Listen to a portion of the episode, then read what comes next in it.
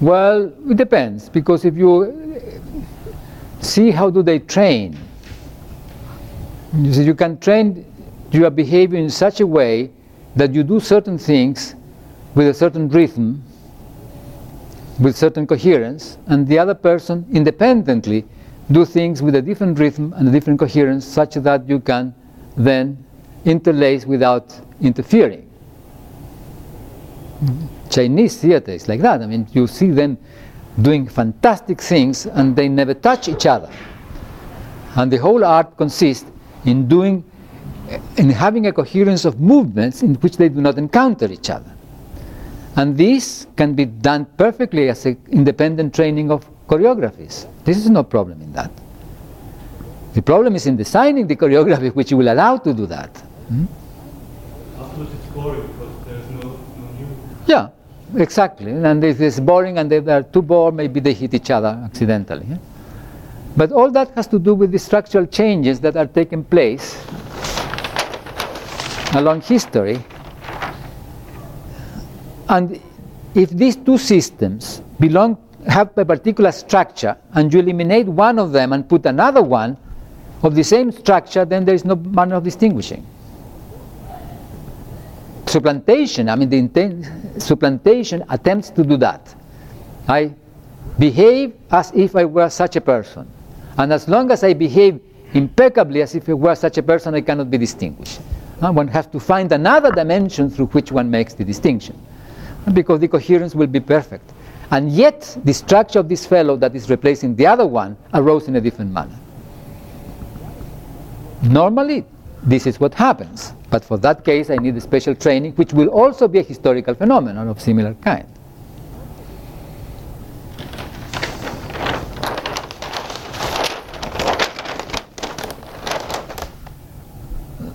So, what is involved here in what I'm saying is the explanation of experience.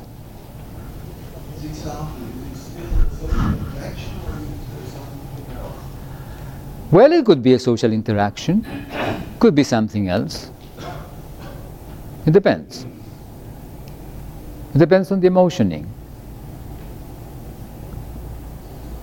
Two persons may interact because they have to, and they are confined to a place, and in the process they change, they become friends, become social. That doing things together that was a task imposed on them becomes social. Or two persons that begin to do a social activity together, suddenly their emotion change independently, uh, and the thing stops being social and becomes a task, uh, even a conflict could be. Hmm? It is the emotion that defines the, rela- the, the quality of the relation. We begin doing things together in the pleasure of it, and we end competing. Is an entirely different thing. We began in cooperation and we end in opposition. This is entirely because our emotions are changing. We are so accustomed to think that things should happen forever. We marry forever, we have a name forever. How many of you have changed your names along your lives? I have changed my name several times.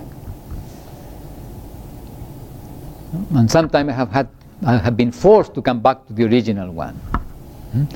Because I'm not allowed to change my name fully.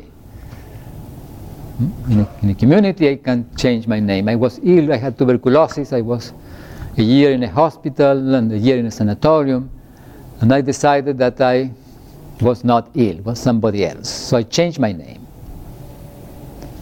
And for two years, I was somebody else. And then 20 years later, I came to the hospital, and the man says to me, Oh, Mr. Irigoitia, how wonderful to see you. Irigoitia was the name I had given myself while I was ill. So I was Irigoitia here, and there I was Maturana.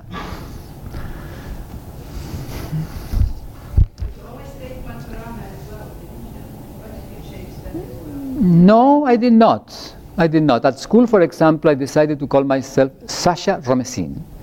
And for five years, I was Sasha Romesin, although the professor wrote Maturana, but I was not. I never answered Humberto Maturana. Never, never, for five years.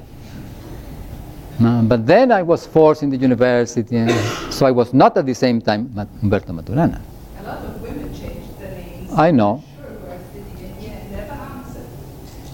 I know, because um, until they are widowers or they want because they don't want anymore the connection, they will be with this particular name. But it is not trivial. Huh? The name is not trivial because they find the, the identity. I mean, is- points to the identity that's being conserved. Okay, so the question in this whole um, reflection is not reality, it's experience, explaining experience. And for doing, when we have a praxis, it doesn't matter the theory or the explanations that we give to the praxis. If we conserve the praxis, we can have any explanation, any theory. But if we accept the theory or we accept an explanation, then our doing changes. And then it matters. Hmm? Because the flow our structural changes along our life changes according to our languaging. Not in the description of what we do, but in the process of what is happening in the interactions as we are languaging. Now, I want to add here that this has to do with emotions.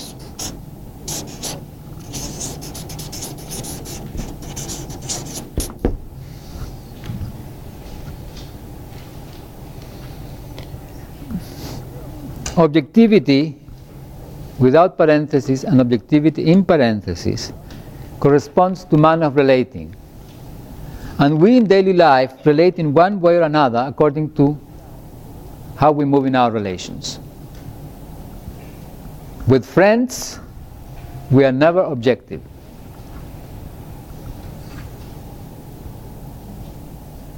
We are never realists. We can reflect upon anything, we can talk about anything. Because what matters is the other, is friendship. So one of the friends says something, you say, Oh, you think that way, I think this other way, they can talk. Huh? No demand for obedience. But when what, what matters is that the other does what we want, friendship is not there, and we become objective and realists. Or we own the truth. Here there is no problem with truth, because we realize that each domain of reality is a domain of truth, a domain of truth statements. Mm, And these statements are true not in reference to an independent reality, but in terms of the coherences of that domain. Now, what I am adding here to this that we do in daily life is a reflection. Yes? I may get paid? Yes, yes. But look at the following situation. You meet someone and you establish a, an agreement of um, work, so you're going to get paid. And that goes to the background. And you talk and you can become friendly, social. From them, that moment on, this goes, so to say, at the other side of the wall. It's not talk anymore, so the, the relation changes. And it's a, it's a social relation. Now, if it is a social relation, it may be, op- it may be an, op- an opening for talking about the payment or not. Hmm? Now, if it is an opening because mutual respect uh, and appreciation is taking place, then it is possible to talk about the salary in a different way than what it was talked about the salary at the, at the beginning, because the whole situation is changing. But may not happen also. It's like the relation between the general and his assistant. Mm. When the general is going out uh, to visit a friend and the assistant is cleaning his Hmm? Who are you going to visit? Ingrid or uh, some other lady's name? Hmm, And they talk about the adventures of the general. That is a social relation. And yet, in some moment, the assistant may give an opinion, and the general says, No, social relation came to an end. Huh? He is merely an assistant. So, this, this flows with our emotioning. But if we are aware, then the situation is different, which is what you were asking. We are aware of what is happening.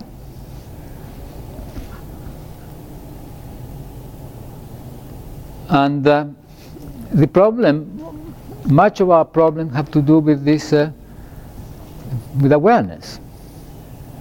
Because we live a culture that is centered in, uh, in truth, in reality, in objectivity. Truth, I say, is the enemy of reflection. No, because you have the truth, you don't have to reflect. What, are you going to reflect upon if you know that it is the case? And truth is the enemy of reflection. The only possibility that you have to reflect is to accept the possibility that what you accept as true or as valid may not be. But that here is a threat because you identify with your truth. You, I, whoever, we identify with our truth, with our knowledge of reality. But here is no problem because I know that something is valid or is the case in a particular domain of reality. Living systems never commit mistakes. We human beings commit mistakes. Ah, this little animal came out of its uh, little cave and was caught by a predator. And we say, oh, committed the mistake of coming out. Yes, we say committed the mistake. This little fellow operated the coherences of his life. Did not commit a mistake. If I have a growth, let us say something begins to grow here in me, and a friend of mine tells me, look, I mean, this is a tumor, you have to take it out. I say, I don't care, I feel perfectly well. So is it disease or not? Well, for my friend, I am ill, but for myself, I am not. Is this something wrong?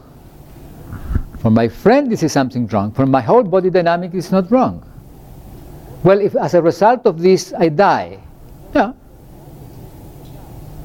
Wasn't indeed coherent dynamics of the realization of my living. See, disease, ailment, are reflections that we do about how are ourselves or about how is somebody else. This is why somebody does not think him or herself in need of help will not ask for help.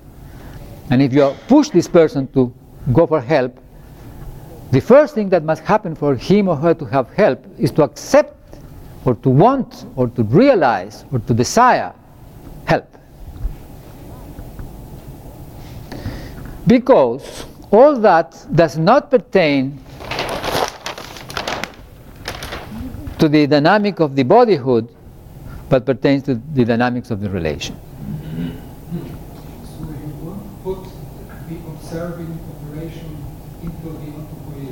No, not at all. I mean that, I, know, know that, but I think that's, that's my problem. Okay, yeah. No, autopoiesis is the realization of the living. But uh, observe, observing is an operation in the dynamic of relation. You see, I think that this is, Well, this is, this is a distinction that you make, that, that you propose. oh yes, of course. I mean, everything, I'm not speaking the truth, by the way. Eh? I'm not speaking the truth, I'm here. I don't speak the truth, I don't speak reality. I'm speaking about the conditions of constitution of observing. Mm-hmm. if we follow all this and you think about this, you will, what we will come out is how language arises and how then observing arises. And as observing arises, I'm speaking about the conditions of constitution of observing, not the truth. But at the same time, I'm saying if what I have said about language takes place, observing will arise. Because it does not depend on the living, depends on the flow of relations. And what happens in peculiar with us is that it arose in our history as living systems which have something very peculiar, which is a plastic structure. So languaging does not take place in A or B, takes place in the flow of interactions and coordinations of behavior of between A and B in relation to C and to each other in what is flow flowing coordinations of coordinations of behavior.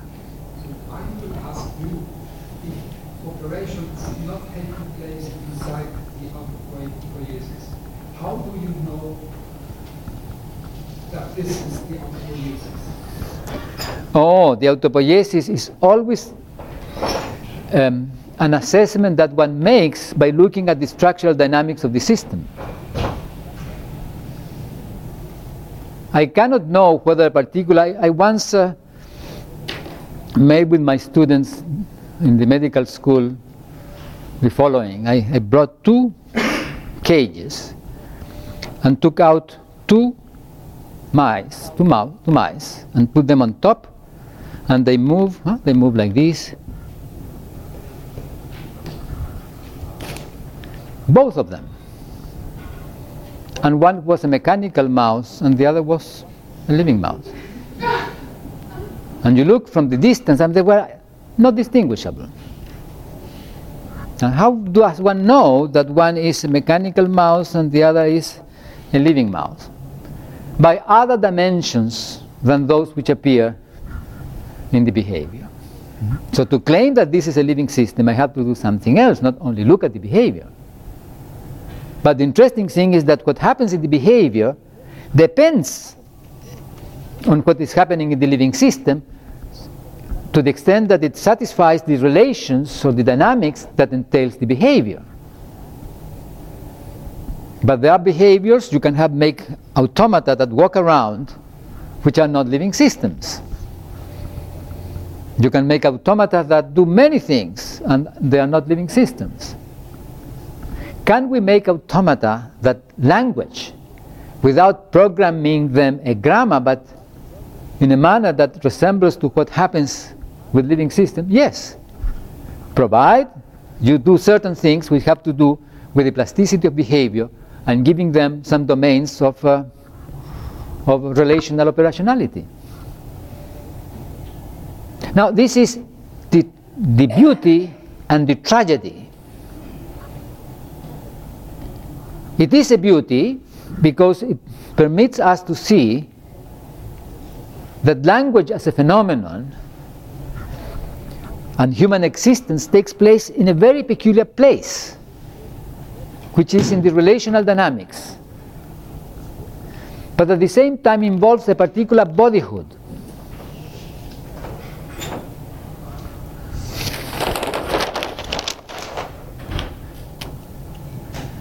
Let us uh, say this is a living system. This has a particular physiology. This is Homo sapiens.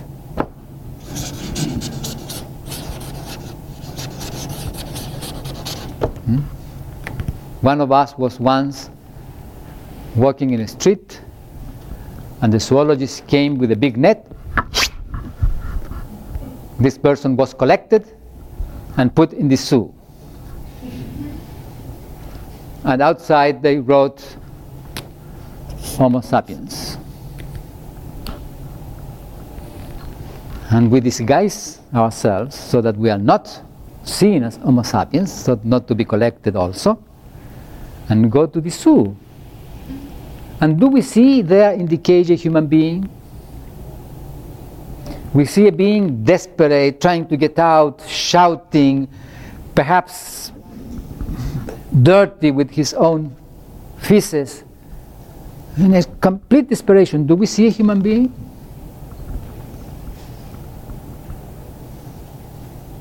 And suppose that this person comes from another country with a, with a language completely different from ours and makes very funny sounds. Do we see a human being? Honestly, not. We don't see a human being. But it says here, Homo sapiens. So the bodyhood of Homo sapiens is not enough. Humanness takes place here, in the relational dynamics.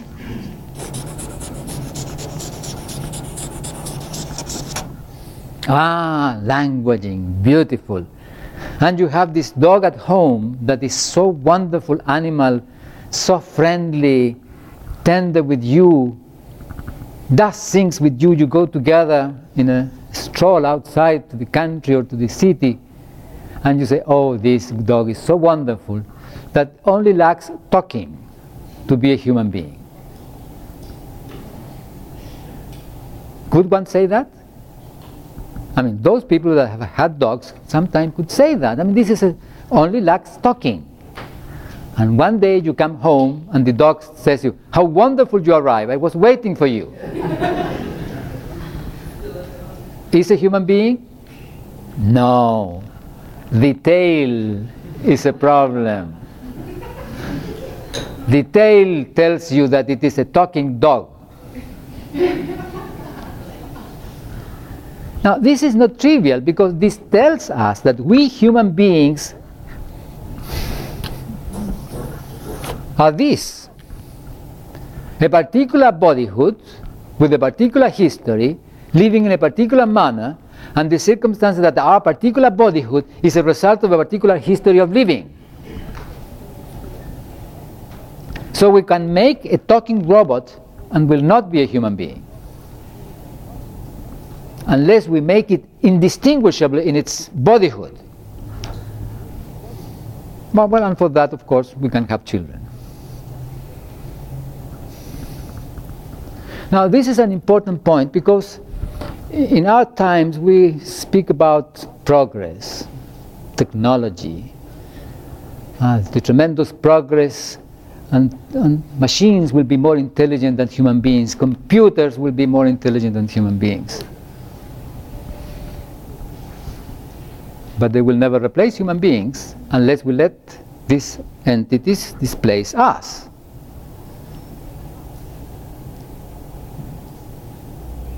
Because human being is this bodyhood with this manner of living in this dynamic which interlaces the manner of living and the bodyhood.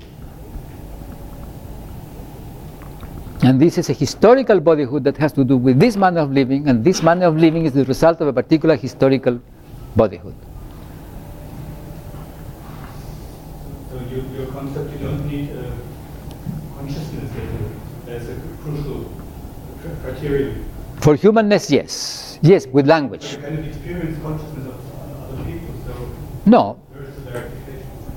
Oh, the problem of verification. You see, here we are in this philosophical tradition of verification to have certain knowledge. It depends on what we call verification. Here I'm talking with this robot. How do we know whether this robot is conscious or not? Well, the only possibility that you have is to see whether it has a behavior which will be indistinguishable from you as a conscious being. Now, my claim would be, my claim would be that such a robot can only be self-conscious or conscious entity if it has participated in language. That language is the operation that constitutes consciousness.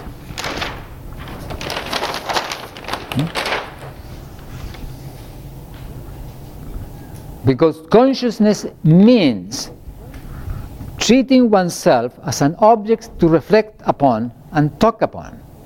And that requires a particular operation. And that operation is not a physiological one, it's a relational one, takes place in language.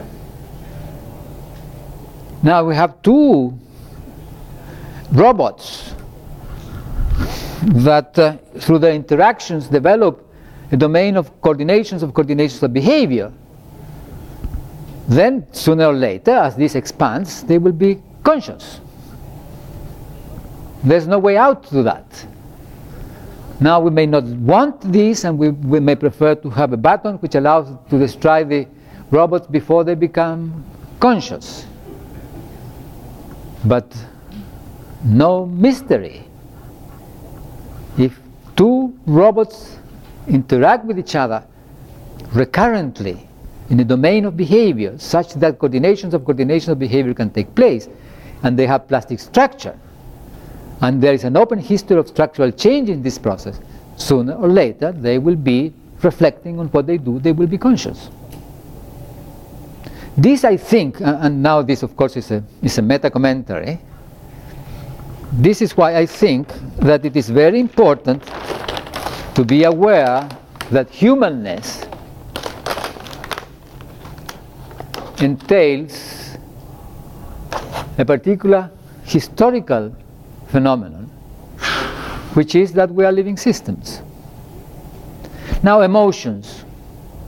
Could we have a robot with emotions? Of course we can. Emotions are domains of relational behaviors. Now, let me tell you something that is outrageous. You will say, oh my goodness, how can he say that? But cars have something that we could say are emotions. You see, here you are in your car, and you put first gear. Car goes brum, brum, brum, brum, huh? Ah, and this very has great impetus, goes very fast, very in short time, and so on, powerful. And then you put third or fourth, and goes zzz, tranquility, leisurely, comfortably. Each gear corresponds to a particular domain of relational behaviors that is possible to the car.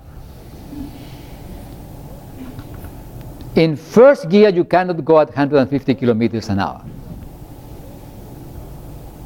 And in fifth gear, you cannot start your car from standing. Hmm? Depending on the gear in which the car is, is what the car can do. Now, of course, I'm not going to say that the car has emotions, but realize this. This is a very interesting little thing. That by changing gear, you change the domain of possible relations, of possible behaviors of the car. So, could we do this in a robot? Of course, we can do that in a robot. Do I recommend to do it? No, no, uh, please let us. There are certain things I prefer. I mean, not everything that we can do, we must do. and this is this is another interesting thing that we, sometimes we speak as if everything that we can do we should do. No, there are things that certainly I would not like to do, even though we could do them. Now let me end by making some reflections about therapy.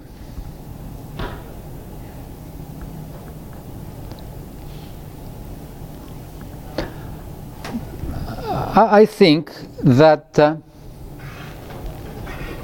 and what I think, in fact, is reflection from all what I have been saying. So it's like advancing something that you yourself are going to think if you pursue this a little bit more.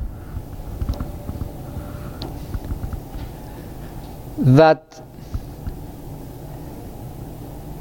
a person to be able to say yes or no not under any coercion, under no pressure in any direction, must have standing in full self respect, must love him or herself, must accept him or herself in his or her legitimacy. If one does not, is not in that inner attitude, then one is completely subject to pressure, opinions, demands, appearances, and so on and so forth. And whenever one is under that kind of situation, one becomes unhappy. Because one is in a process of denying himself or herself continuously. You do things not because you want them, but because you are demanded, you are pressed to do them, and so on and so forth. This, is a, this generates unhappiness. And the domains in which this can happen are many different. And it could be at job, could be at home, could be anywhere, could be in the city at large, in the country, in the earth, in the cosmos, depending on how one is living. And one is unhappy because one is in a fundamental contradiction. One is denying oneself in one's living, in whatever one does. And as one denies oneself, one denies the others as well. Because one doesn't see the others. One is distorting everything in the relation.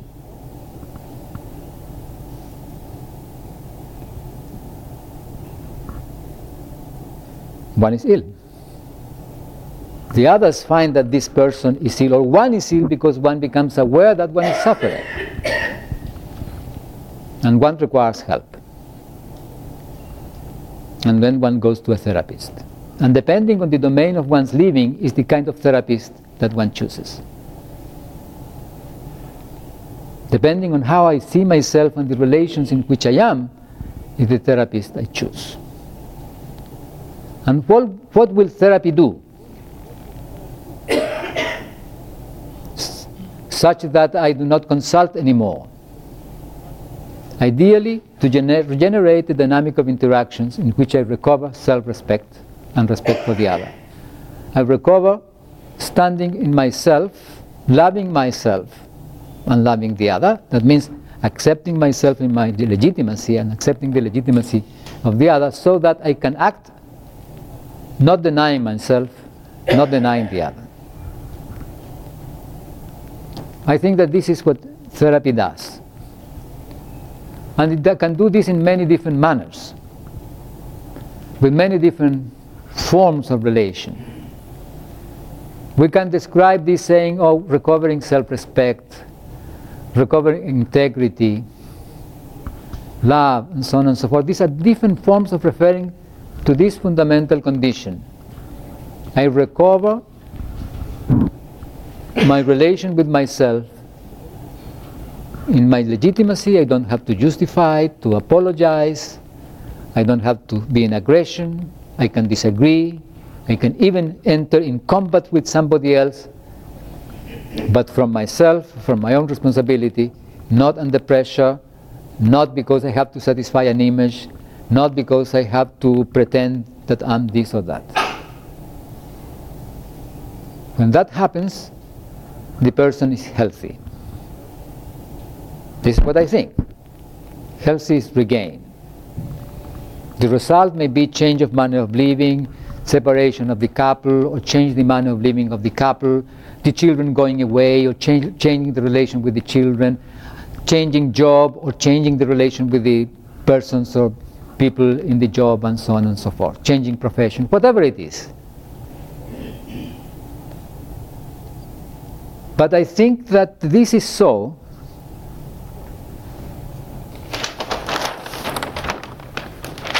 because of the kind of animals that we are and because the history to which we belong. We belong to a history that began, in fact, earlier than 3 million years ago, about 6 million years ago, in a process of uh, neoteny, the expansion of childhood, expansion of the relationship of love and care. And this is what has made us the particular kind of animals that we are chimpanzees and human beings separated, evolutionarily speaking, about six million years ago. Six million years ago, five and a half million years ago, chimpanzees and us have a common ancestor. And yet, chimpanzees went one way and we went another way in the human direction. The result has been a growth of the brain. What we are. In the chimpanzee has been a different manner of living, a different manner of living. I think that uh, in this history, the fact that the fundamental emotion has been love. Living together in a domain in which we arise as legitimate others together in small community, small family in fact. This is a history of, of small family. Open the space for collaboration. Collaboration is doing things together in the pleasure of doing it. We cannot collaborate under pressure. We do not collaborate because we have common interest. We collaborate because we feel well with the other with whom we are collaborating. Please think about this. Collaboration is an opening for doing things together through mutual acceptance, through love, through relating with the other in the legitimacy of the other and oneself. I claim that the history that resulted in this particular brain that we have has to do with that. It's a history of collaboration, not of competition. We become ill in competition. In collaboration, we feel well. We become ill under pressure in doing things at the pace that corresponds to our legitimacy, accepting it, we feel, well, we can do tremendous effort in collaboration. We don't need pressure or competition to do whatever effort we wish to do, because it has to do uh, with our emotions. So we belong to, to that particular history. So we are now hmm, this kind of being with this bodyhood as a result of that history. I think that it is this kind of being that we are that constitutes, in the long run, always yet the reference for readdressing coexistence, for recovering well being and health. Which is the difficulty in, uh, in Bosnia or has been in, in Middle East? the continuous conservation of the idea that differences are solved through aggression, through war. And they are not. War has never solved human conflicts. Examine history. War changes the domain of relations of interaction but does not solve conflicts. Conflicts are always solved in love. And this is because we are this kind of being. So even though there is this uh, this not reference to an independent reality, we do not need it because our human condition is indeed the reference. Ah, but we may become another kind of being in which what is uh, the, story go, the history goes not through Homo sapiens amans, as I said today in the lecture, but through Homo sapiens aggressans. Yes, that is a possibility. Uh, because Homo humanness, Homo sapiens amans,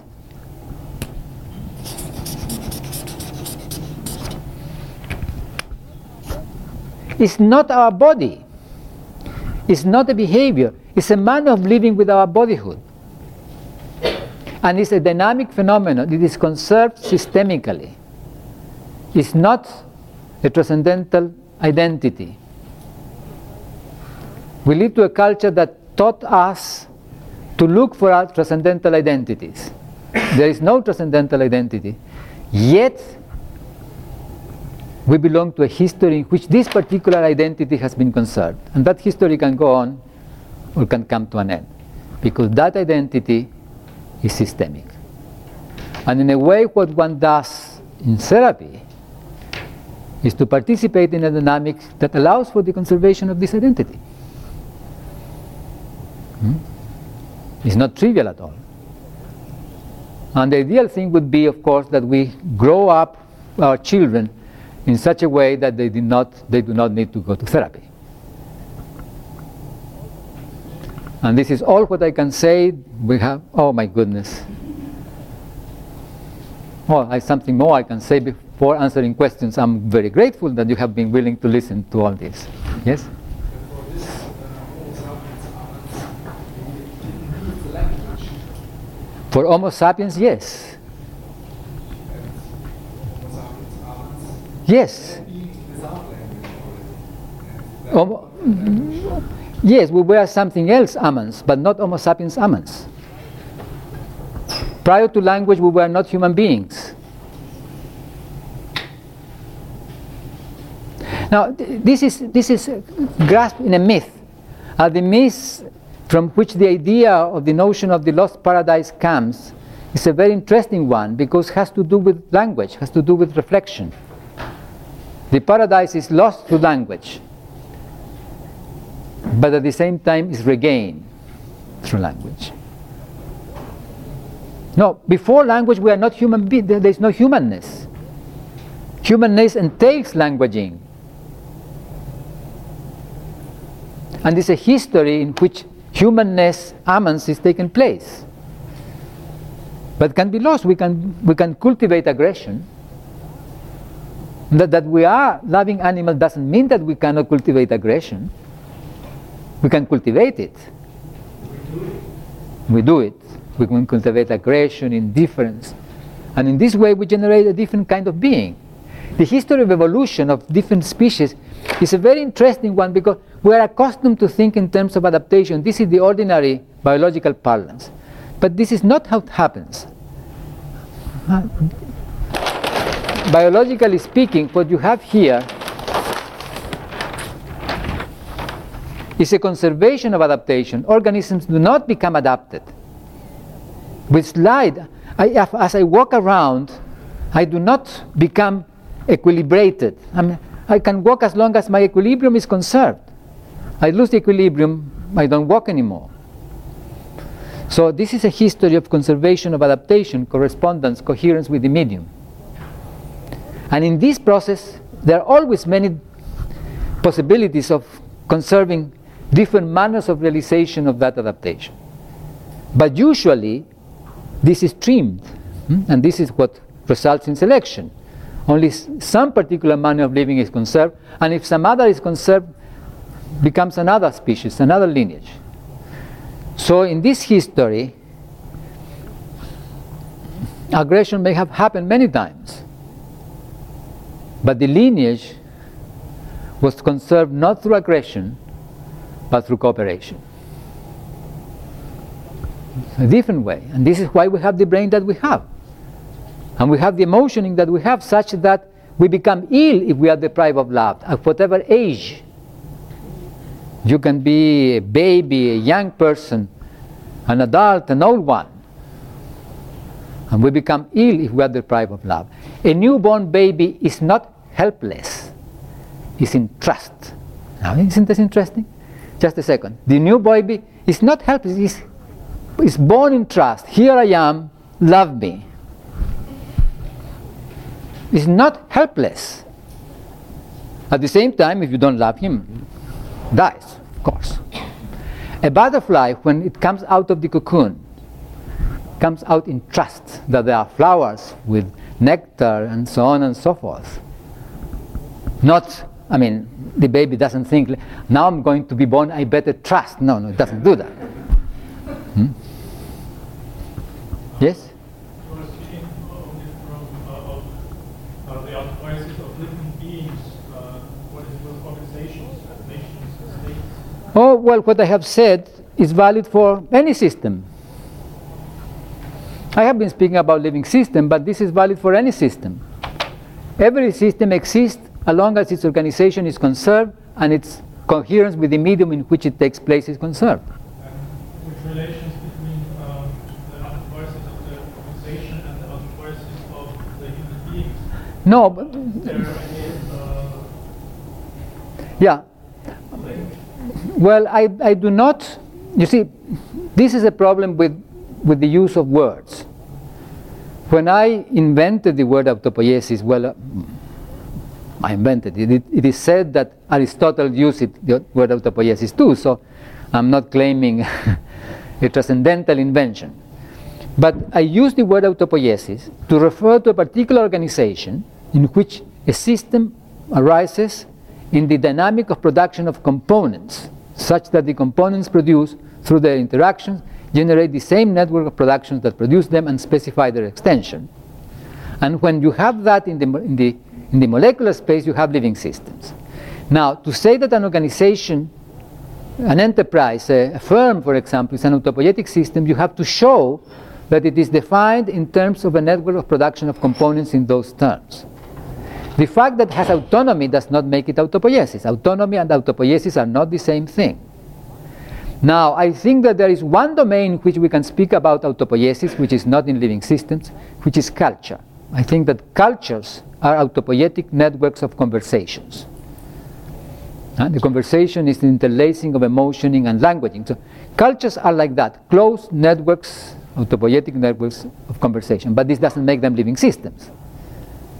But this, what I have said, is valid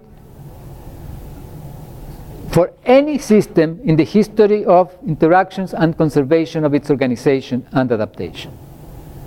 This is why I went to some extent, extension in insisting that human beings and what I say about human beings applies to them associated to a particular uh, bodyhood. And this is why I said you could eventually have languaging robots provided you make them with certain particular characteristics that make that possible. But any system of any kind will exist in the domains in which it exists as a totality as long as its organization is conserved in the continuous flow of structural changes and the coherence with the medium is conserved. This is a systemic condition. So I really don't have to speak about that, but if you wish this, this is valid in that sense. But for that, the system need not be autopoietic. Any system. But what if uh, we would cultivate aggress- aggression? If we would If we would cultivate cultivate aggression, on well then, out, The very principle you said about love, would, would it still appear? no. Homo sapiens aggressans. A different kind of being. These beings would not, you see, they already are in language. Language will not disappear because for the origin of language, love was necessary. Intimacy, closeness was necessary. But uh, once language is there, provided that there is uh, a fundamental coherence in the childhood, I mean, you can have childhood growing and learning language if you satisfy certain minimal conditions and yet educate them to aggression. Uh, it is said that some of the, I don't know whether it was Genghis Khan or some of the others, used to have his children killing the prisoners so that they would learn to be ready and willing to kill. Yes, one can do that. But then we get a, manner of living which is different from the one that we would like, apparently, if we do therapy. because if we do therapy, that means we want not that. We do not want to cultivate aggression. But at the same time, the discovery that we are not fixed, not good or bad, but that the identity is a systemic phenomenon gives us freedom. We can choose. And for the kind of human being, for the kind of Homo sapiens that we are, we know what is it. Hmm? Love. But we can cultivate aggression if we wanted to. I prefer not, but we could. And this is cultivated in some places, yes? Is a metaphysic uh, dimension this? A metaphysical dimension. Well,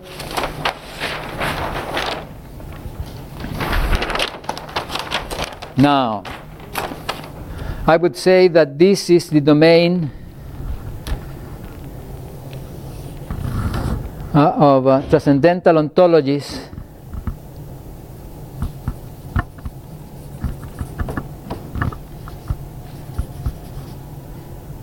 Ontologies. And this is the domain of constitutive ontologies. So you have two domains of constitution of entities. One are transcendental entities, the other are constituted in the operations that constitute them. So this entails, of course, in eventually two different metaphysical views. But this does not arise from a metaphysical conception. Hmm? I would go to China, I don't speak Chinese, and I suppose there are a lot of differences, cultural differences. I had to develop new coordination, coordination of action. Would you call this adaptation? An external observer would say that you, you have to adapt to the Chinese way of living, and maybe yourself you will think about it.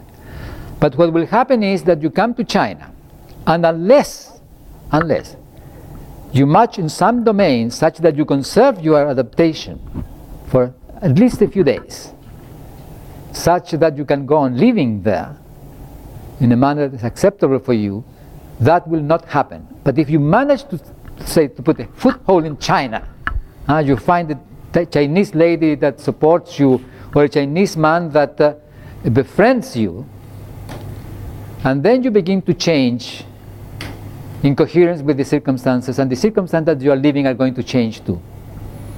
You will not change China, but the circumstance you live, you are, are going to change. From the point of view of the observer, adaptation, but you do not know to what you have to adapt. Suppose that you say, I, I huh? Yeah, you say the culture. Now, what is the Chinese culture? And you make a description. And then you try to satisfy that description, and that description is not the Chinese culture. You see, because the description is not what you describe. Hmm? So, uh, uh, to be candid would be the best thing.